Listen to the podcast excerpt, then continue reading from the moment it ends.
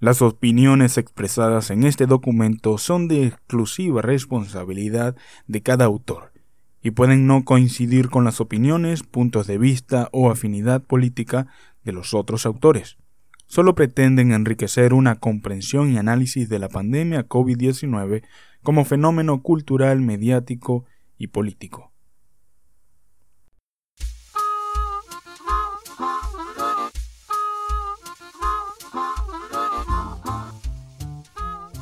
Mi nombre, Edwin Nieres, y te doy la bienvenida a este tu canal Audiolibros Emprende, un espacio que te brinda semanalmente un resumen de los libros más efectivos en el mundo del emprendimiento.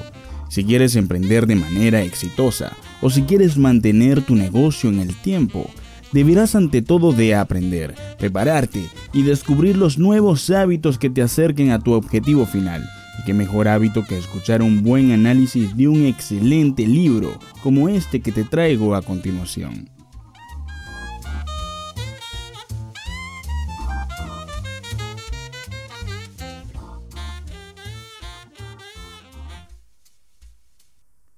Frente a este pandemonium del COVID-19, una dosis de reflexión alternativa. Por Carlos Beltramo, PhD y editor. La pandemia que actualmente padece gran parte de la humanidad representa nuestro mayor desafío desde la Segunda Guerra Mundial. Evidentemente, se está luchando a nivel médico, pero tal vez se está registrando otra verdadera guerra global totalmente novedosa. La guerra por el relato.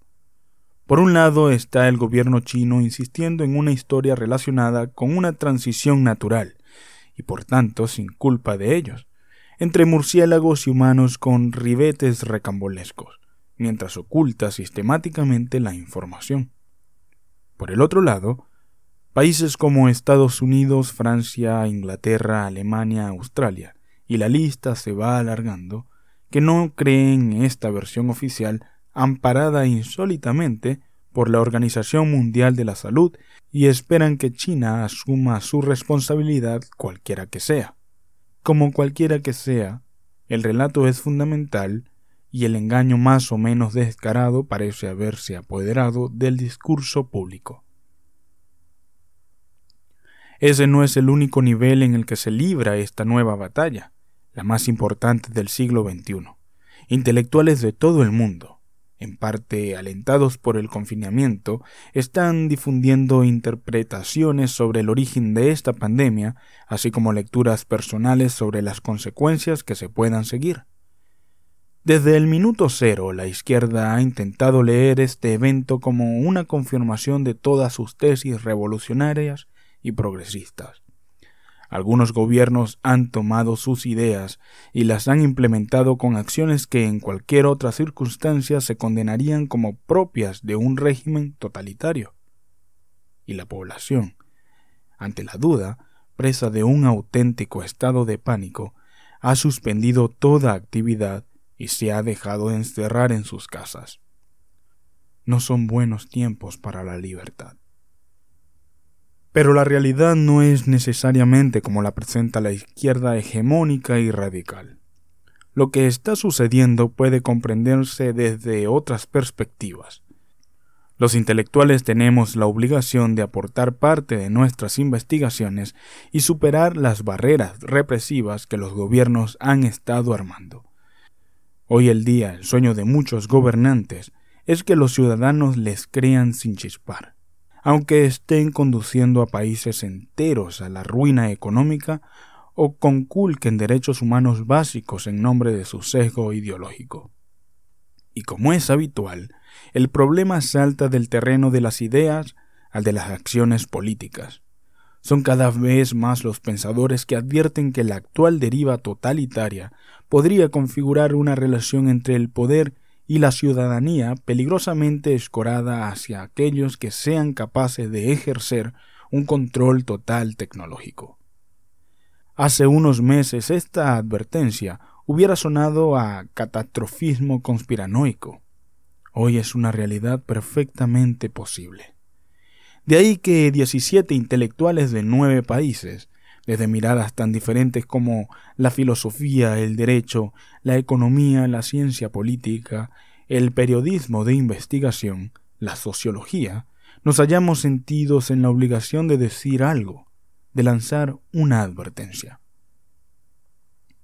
Este libro es un esfuerzo colectivo de mujeres y hombres preocupados por el futuro inmediato, no porque pensemos que lo peor sea inevitable, sino precisamente porque sabemos que la reflexión es la más poderosa arma que las personas y las familias tenemos para escapar del totalitarismo que podría cernirse sobre la humanidad.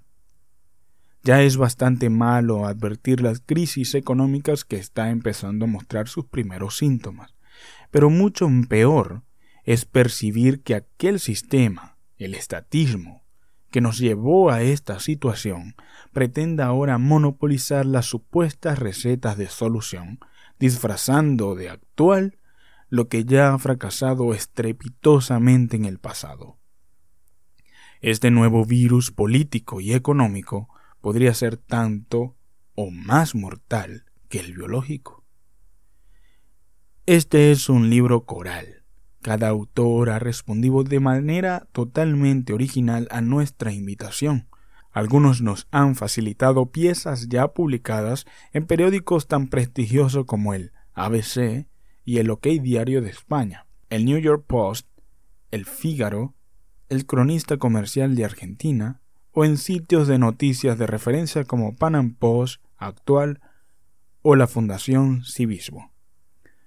Otros han preferido hacer el esfuerzo de crear piezas especialmente para esta publicación, lo cual agradecemos enormemente. En cualquier caso, los editores somos simples animadores y vehículos del esfuerzo, convencidos de que este es un espacio que debía ser llenado. Somos la otra campana, la voz que se ha querido silenciar mediante la injustificable superioridad moral de la izquierda, que en muchos casos está sirviendo para tapar tropelías políticas y conculcación de derechos humanos básicos. El libro fluye casi como un relato.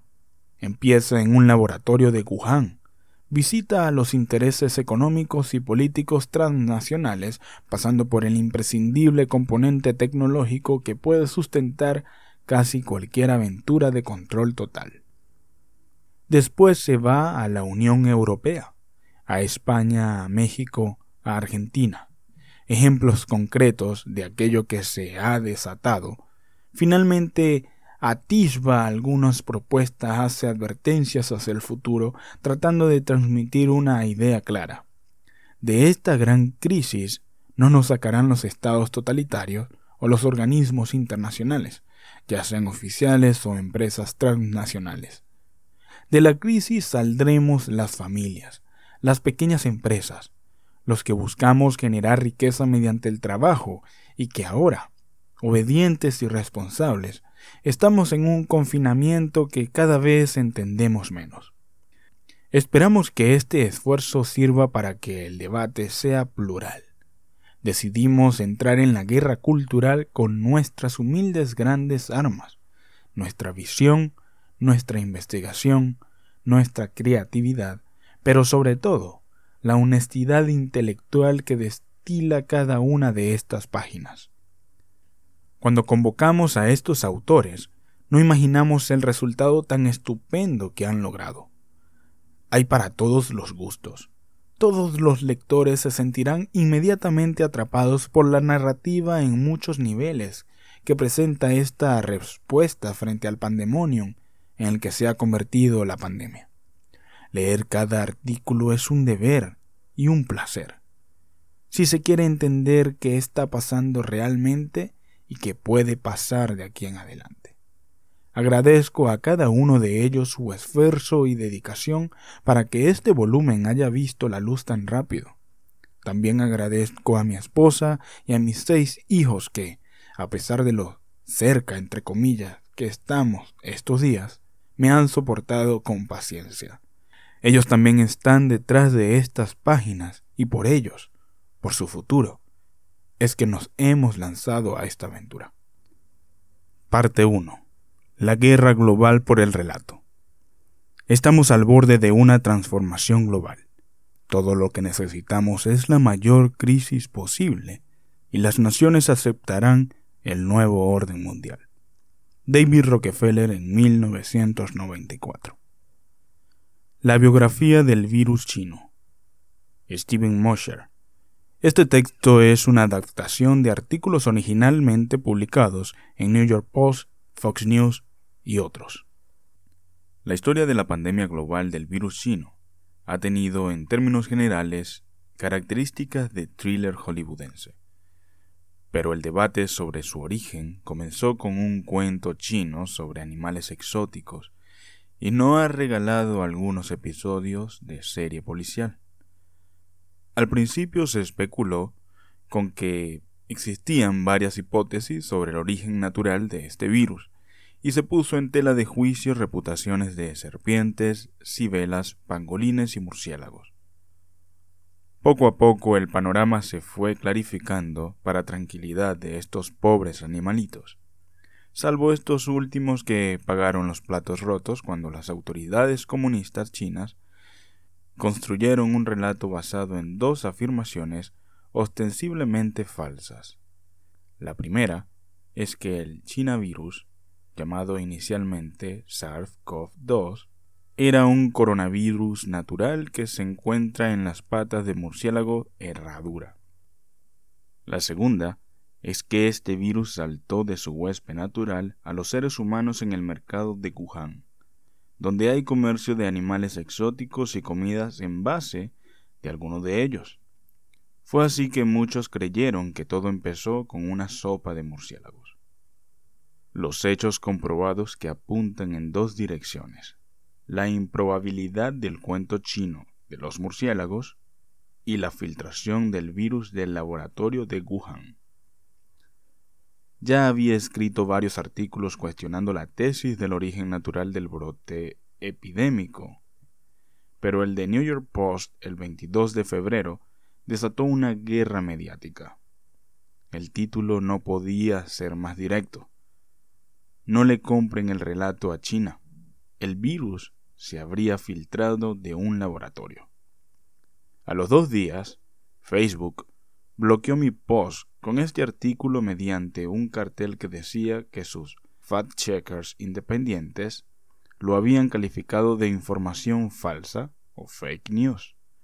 Tres semanas después, una reportera puso al descubierto que Daniel Anderson, uno de esos sensores, tenía fuertes vínculos con el Instituto de Virología de Wuhan. Y así quedó en evidencia, una vez más, que los verdaderos fake news están dentro de Facebook. La red social levantó la censura, pero lo hizo sin dar explicaciones ni pedir disculpas. Tanto en el artículo del New York Post como en numerosas entrevistas en cadena de TV, radio y prensa escrita, he ido dando cuenta de hechos comprobados que apuntan en dos direcciones. La improbabilidad del cuento chino de los murciélagos y la filtración del laboratorio de Wuhan como explicación más consistente sobre el origen del virus chino. Empecemos con los murciélagos. Como expliqué en el programa What is World de la cadena Fox, si el mercado de Wuhan hubiese sido en realidad el punto cero para el brote del virus, las autoridades chinas lo hubieran destruido hasta los cimientos. Ahora incluso lo han reabierto. Es un secreto a voces que en ese mercado nunca hubo murciélagos, ni a la venta ni en sopas. Así lo señaló un equipo de científicos de Wuhan a finales de febrero. Otros dos intelectuales de nombre Xiao reportaron en un estudio que en efecto había murciélagos en Wuhan, miles de ellos, pero en cautiverio con fines de investigación, tanto en el Centro de Control y Prevención de Enfermedades de China como en el Instituto de Virología de Wuhan, ambos situados no muy lejos del mercado. El Centro de Control y Prevención de Enfermedades de Wuhan, por sus siglas CCPE, tiene un encargado en jefe de la Casa de Murciélagos en China. Se llama Tian Junhua. Su trabajo a tiempo completo desde el 2012 ha sido acopiar virus de murciélagos vivos, así como muestras de orina y heces con fines de investigación de cuevas a más de 900 kilómetros de distancia de Wuhan. Como señalaron irónicamente los dos doctores Xiao, la probabilidad de que los murciélagos hayan llegado volando al mercado de Wuhan era muy baja. Los pequeños mamíferos obviamente no llegaron a esa ciudad por sus propios medios, sino que fueron atrapados y transportados al CCPE y al IBW por el afanoso señor Tian. Así como estos hechos echan por tierra la explicación del origen natural y transmisión directa de murciélagos a seres humanos, otros hechos aún más contundentes respaldan la idea de la filtración del virus de un laboratorio. Como resultado de los esfuerzos del señor Tian y otros, China se jacta de haber tomado la iniciativa en la investigación mundial, descubriendo más de 2.000 nuevos virus desde la epidemia del SARS coronavirus en 2003. Para tener una idea de la magnitud de este emprendimiento, el número total de virus descubiertos en los 200 años previos era solo de 2.284. Por supuesto, son muchísimos patógenos potencialmente dañinos sobre los cuales hacer seguimiento y un enorme stock de coronavirus sobre los cuales se pueden extraer partes y piezas cuando uno está buscando desarrollar uno mucho más letal. Y eso parece haber sido exactamente el objetivo, hasta finales del 2019, de un grupo de investigadores del IBW dirigidos por una mujer llamada Chi Shengli. Si el señor Tian es el Batman de China, la doctora Chi es la Batichica. Se trata de un coronavirus cuyo cero fue Wuhan y del mismo tipo que Chi y su equipo han estado creando en laboratorio los últimos 10 años. ¿Sería acaso descabellado pensar que el Chinavirus fue fabricado? Xi Chengli obtuvo su maestría en el IBW en 1990. Hizo un doctorado en Francia y regresó al IBW para dirigir el proyecto de investigación de coronavirus en murciélagos. Algunos de los artículos publicados por la doctora Chi y su equipo de virólogos describen la presencia natural del SARS coronavirus similares al SARS original del 2003, que, al igual que este, podrían infectar directamente a los humanos. Y no se limitaron a estudiar los coronavirus existentes, también hicieron ingeniería genética para modificar los existentes y crear nuevos virus. En un artículo publicado en 2008 en el Journal of Virology, describieron cómo estaban modificando genéticamente virus similares al SARS de murciélagos de herradura para darles la capacidad de utilizar la enzima convertidora de angiotensina 2, AC2, y que pudieran penetrar células humanas. Es decir, Chi ya lleva más de 10 años trasplantando los límites éticos con el objeto de crear nuevos y potencialmente aún más letales coronavirus.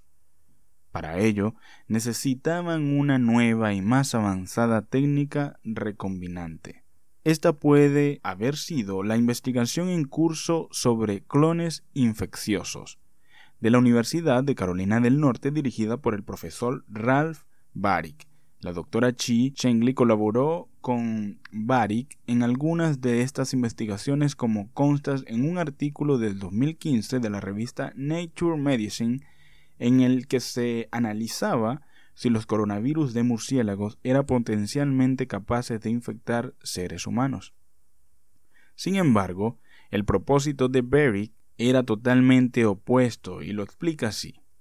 En 2013, los SARS con potencial emergente de contagio a seres humanos, como el coronavirus, se descubrieron en murciélagos de herradura y se encontró que estaban a punto de entrar en seres humanos. Los coronavirus con este potencial emergente constituyen una amenaza mundial que requiere una investigación inmediata. Intervención inmediata significa tener la capacidad de generar, cultivar y manipular genéticamente estos coronavirus infecciosos para evaluar rápidamente los mecanismos patógenos, la permisibilidad del huésped y del tejido, y postular formas eficaces de terapéutica antiviral. Y aunque Berwick se limitó a ver cómo esos virus infectaban y mataban ratones, el doctor Anthony Fauci, director del National Institute of Health, NI, de Estados Unidos, ordenó poner una pausa en su proyecto a finales del 2014. En una carta documento adjunto de la Oficina de Emergencia de Salud Pública de Human Health Service, señalaron una posible violación a una nueva moratoria sobre los estudios de virología riesgosa que involucraran influenza, MERS y SARS. En concreto, se referían al concepto ganancia de función en coronavirus tipo SARS que definen como investigación que mejora la capacidad de un patógeno para causar la enfermedad, confiriendo atributos a SARS coronavirus, de manera que el virus resultante haya aumentado la patogenicidad y la transmisibilidad a través de las vías respiratorias en mamíferos, que puede entrañar riesgos de bioseguridad y biocustodia. Recién el 29 de diciembre del 2017, Ni cambió la pausa por lo que llamó una fuerte auditoría sobre el potencial para crear o utilizar un mayor potencial patógeno pandémico, y ponderando los méritos científicos y los beneficios potenciales. En otras palabras, mientras que las autoridades de Estados Unidos decidieron que los riesgos asociados con tales investigaciones no compensaban los beneficios, la batichica china siguió adelante sin pausa ni supervisión efectiva, pues la China comunista no se caracteriza por su preocupación por el cuidado y respeto de la vida humana.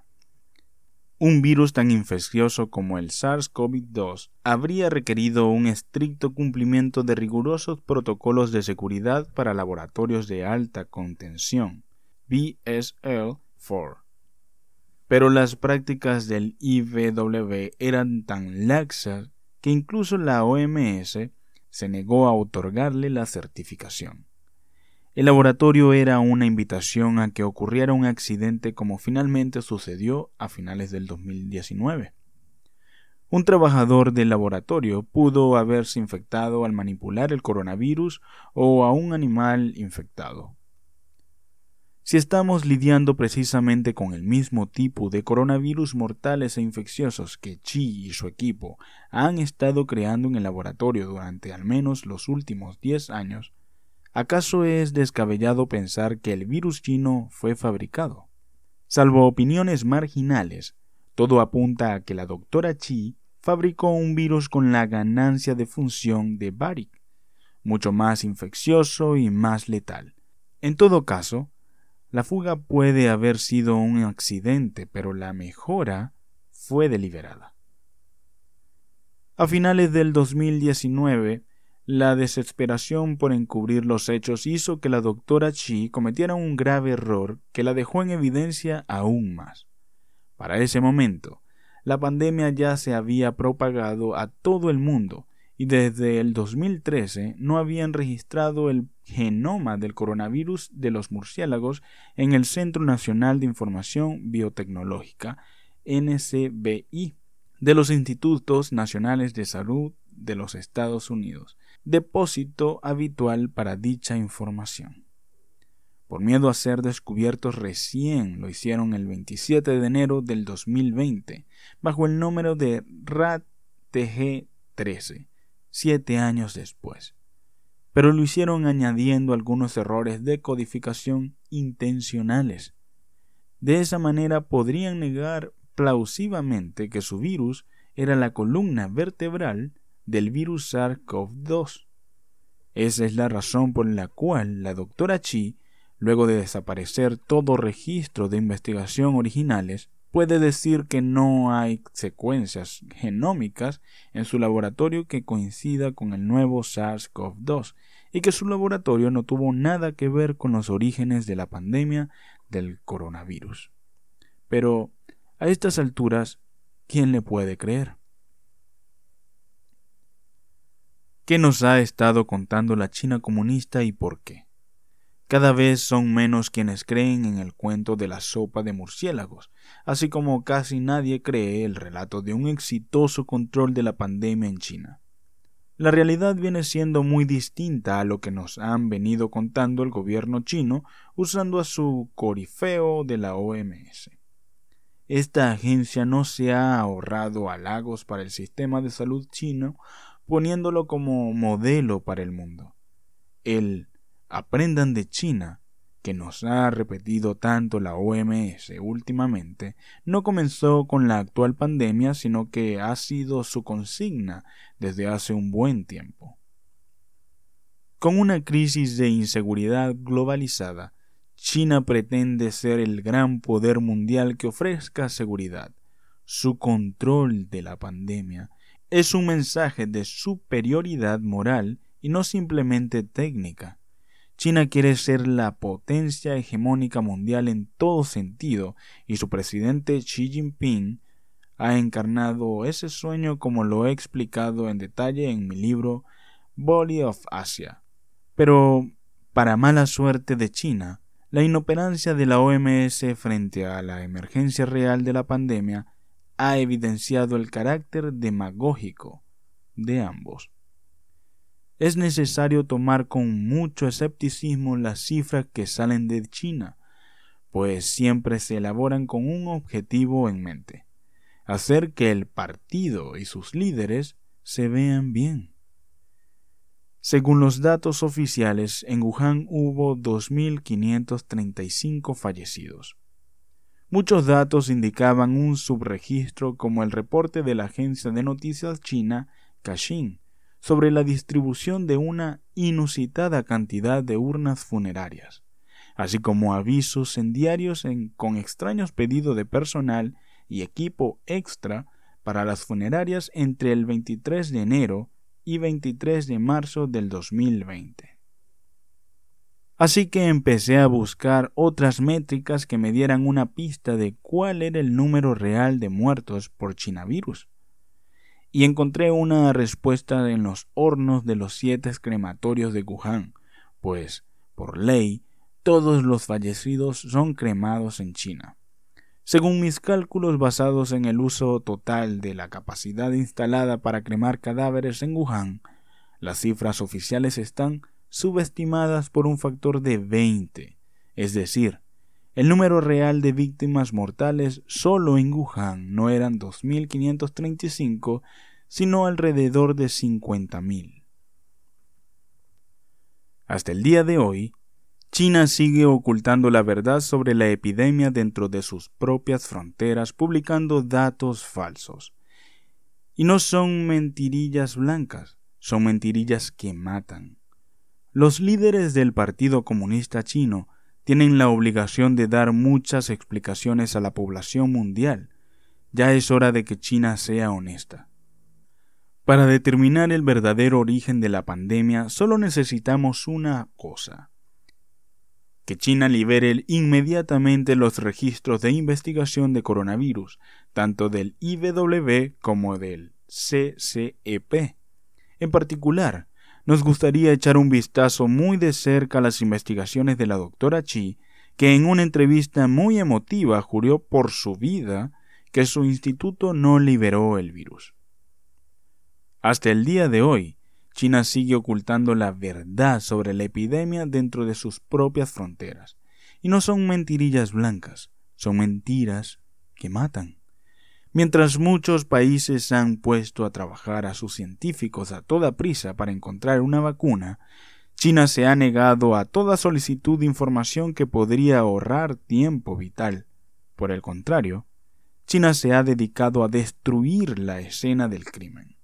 Médicos y otras personas que advirtieron sobre la verdad del origen de la pandemia han desaparecido sin dejar rastro.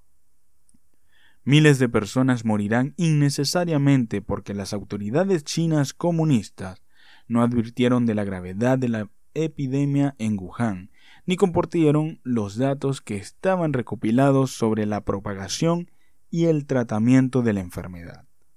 Otras decenas de millones de personas sufrirán porque sumieron a la economía mundial en una recesión que costará muchísimas vidas, quizás más que las que se haya llevado el COVID-19. Si el régimen de Beijing no tiene nada que ocultar, entonces debería autorizar la publicación de los registros que limpiarían su nombre de toda sospecha. Si el presidente Xi Jinping se niega, ello debe considerarse como admisión de culpa. Entonces tendremos razón para seguir llamando al virus que salió de Wuhan como la pandemia Made in China. O si prefiere, el virus chino. Si el régimen de Beijing no tiene nada que ocultar, entonces debería autorizar la publicación de los registros que limpiarían su nombre de toda sospecha. Esta ha sido la primera parte del libro Pandemonium, de la pandemia al control total. Suscríbete, dale me gusta y comparte con todos tus familiares y amigos para que todos conozcan la verdad que sus autores nos han regalado con mucho cariño. El formato de este libro está publicado en Internet. Te recomiendo buscarlo y leerlo. En los próximos días subiré la parte número 2. Nos vemos allá.